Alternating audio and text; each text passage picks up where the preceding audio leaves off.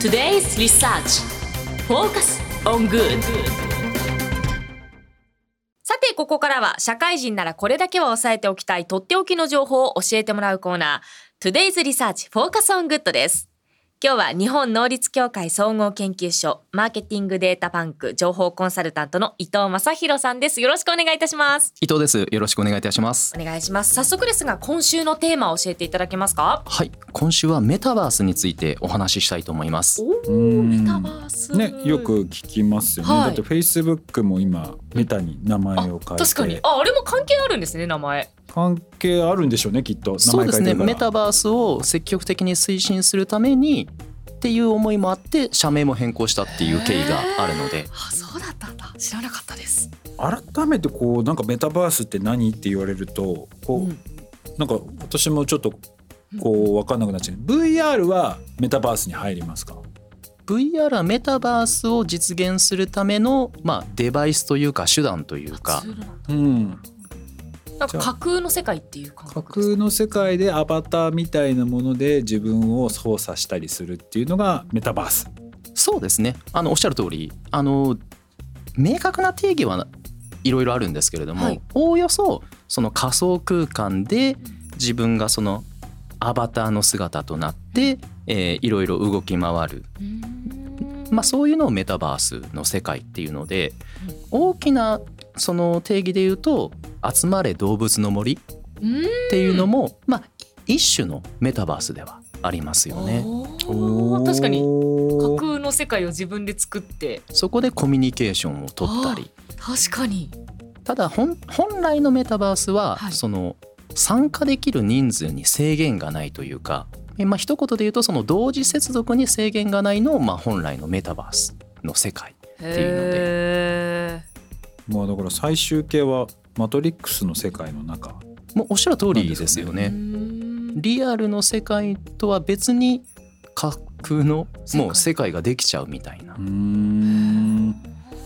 でもあのこのメタバースっていつぐらいから始まったもんなんですか？そうなんですよね。まあもともとはゲームから始まったとは言われてるんですけれども、うんはい、一番その最初は1986年と言われてましてそんな前からそうなんですよね。あのルーカスフィルムという映像制作のゲーム部門が、はい、あの1986年にオンライン上でそのアバターを使って交流するゲームを開発したんですけどそこがまあ最初っていうふうには言われてます。結構前なんですね、うん、でもきっとまだその時には通信インフラもあとコンピューターとかスマホみたいなものもそんなになかったから一般的じゃまだなかった感じなんですかね。そうですね。あのこの時点ではまだ2次元の世界っていう形なので、うん、まだまだできることは限られてたっていうところなんですけれども、最近で言うとそのメタバースのに火をつけたのがあのフォートナイト。あああれはメタバースの一種なんですか？そっかでもまあそうですよね。自分の分身というか設定したもの同士で戦う。確かにそうですね。で通話し通話というか会話をしながらプレイできちゃうから、うそうですね。もうゲームというよりはもうコミュニケーションツール。そうですね。でもそういうのも入るということは、もう市場としても結構このゲーム系も後押ししてか結構大きくなってきてるのかなと市場規模が。そうですねかなり、あのー、まあ、今の時点でも大きいですし今後は非常に伸びるとも言われていて例えば世界規模で見ると2022年の段階だと日本円で約10兆円でこれが2030年になると140兆円程度になるというふうに言われてます。140兆？はい結構でかいですね。あのプレイヤーの人数も7億人ぐらいまでになるだろうと言われてるので、まあ、かなり普及するんじゃないかっていう予想はありますよね。知らない間にメタバースしてそうですね。うん確かに、ね、経験しそうな感じだってもう今でもそうですもんね。フォートナイト確かにメタバースだと思ってやってなかったので私自身。ね。進化してきてますね。確かに。となると認知度は意外に低いけど実際利用経験高かったりとかするのかしら、そうですね。認知度上がってきてるのかな？実際どうなんですかね？では来ています。ただやはりあの認知度と実際にそのプレイするというかメタバース空間に行ってみる人の割合っていうのはまだまだ差があってですね、はい、認知度で言われると、まあ、日本だと8割以上の方がまあ知ってるよっていうところなんですけど利用経験自体は5%程度なのでまだまだそういうメタバースの世界に入るっていうところは今の段階ではまだまだ少ないんですけどさっき言ったようにその140兆円でプレイする人がそのメタバースの世界に入る人が7億人になるっていうことからすると、まあ、今後はやはり知らず知らずの間にメタバースの世界に入ってるっていうケースは珍しくはなくなってくるとは思いますよね。そうですね。えなんか最近あのメタライフメタライフ？あの多分これもあのアバターを使って通話をする。通話というか会話何なんだろうなただ部屋があるんですよ。そこに自分のアバターを作って名前と。でこうやって部屋を移動するとそこの部屋あの近くにいる人と会話ができるみたいな。あそれメタバースですね。これメタバースですよね。メタバースです。は一回やったことあります。それは iPhone とかのアプリである？iPhone でもできますしパソコンとかでもできますし。いろんなデバイスでできると思うんです、ね、だからまあ戦うとかそういうさっきの「フォートナイト」以外にどんどん広がってきてるっていう感じなん、ね、なんかそれでインフルエンサーさんがコミュニティとか作って喋ったりとかしてます。えー、じゃあインフルエンサーさんにみんな会いにそこにこう来たり。そこでオフ会まで行かないですけど会話ができるみたいな。ゲーム以外の今活用事例っていうのが広がってきてるっていう感じなんですかね。そうですね。直接会わずともっていうとこなんですかねもしかしたら。うん。これなんか他にも今そのゲーム以外のこう活用事例みたいなっていうのは増えてきてはいるんですかね。そうですね。非常に増えてきてまして例えばその個人で利用するってなった場合にはそのイベントに参加するとか自分たちのコミュニティの中でアバターと会話しながら飲み会をやるであったりですとかビジネスの現場だとテレワークにその仮想空間仮想オフィスを作ってそこで社員同士が交流するっていうのは結構広まってるみたいなんですよね。まあ、いわゆるバーチャルオフィスとも言われてるんでしょうか。あでも確かにこのバーチャルオフィスはよくニュース記事とかで見た気がしますね。確かにコロナ禍のそうそうそうそう。時にいろいろ聞きましたね。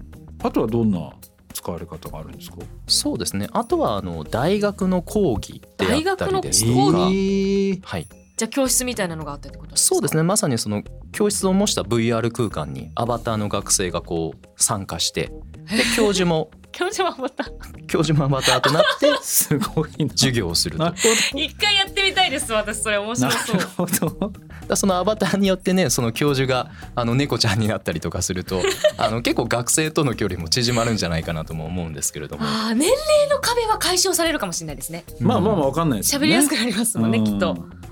いやでもこういうのどうなんだろうな。俺やっぱ俺もう古いのかな。人間が。私一個だけ気になるんですけどこのあの街を再現してるメタバースもあるじゃないですか、うん、渋谷とかね。ああるで、うん、そこでマラソン大会も行われるって書いてあるんですよ。マラソン大会？そのマラソンは意味があるマラソンなのかが分かんないんですよね。分かんねえな。だって動かないんですもんね。そのアバターがマラソンするんですもんね。なんですかね。そうですね。ただまあ結構その自治体とかも、はい、あのそういうマラソン大会を開いてたりとかして、まあ、いわゆる町おこしその周りの空間も結構かなりリアルに近づけた中で、その街を知ってもらおうっていうので気軽にやはり地方だと直接行かなきゃいけないっていうハードルはあったりとか時間的な制約はあるんですけれども、はい、仮想空間によって、まあ、気軽に参加できるっていうのは一つのメリットなんじゃないかなとは思いますけどね。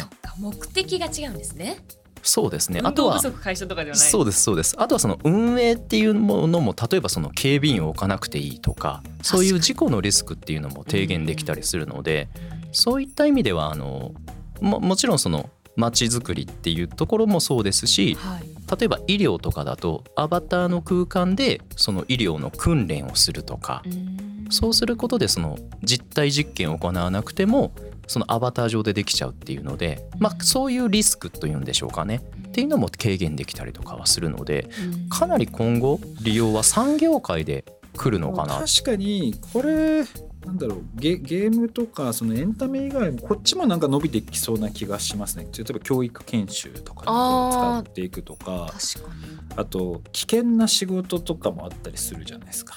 うん、あの失敗したりとかすると、はい、なのでこれでどんなに今危険なことしてるのかっていうのを体感したりとか。あそういうのはすごくいいですね、うん、なんか手順をこう確認したりとか、うん、なんかそういうのは重要っていうのは確かにありそうだなって、なんかね個人的にちょっとね授業でたりするのはねリアルに行きたいなっていう。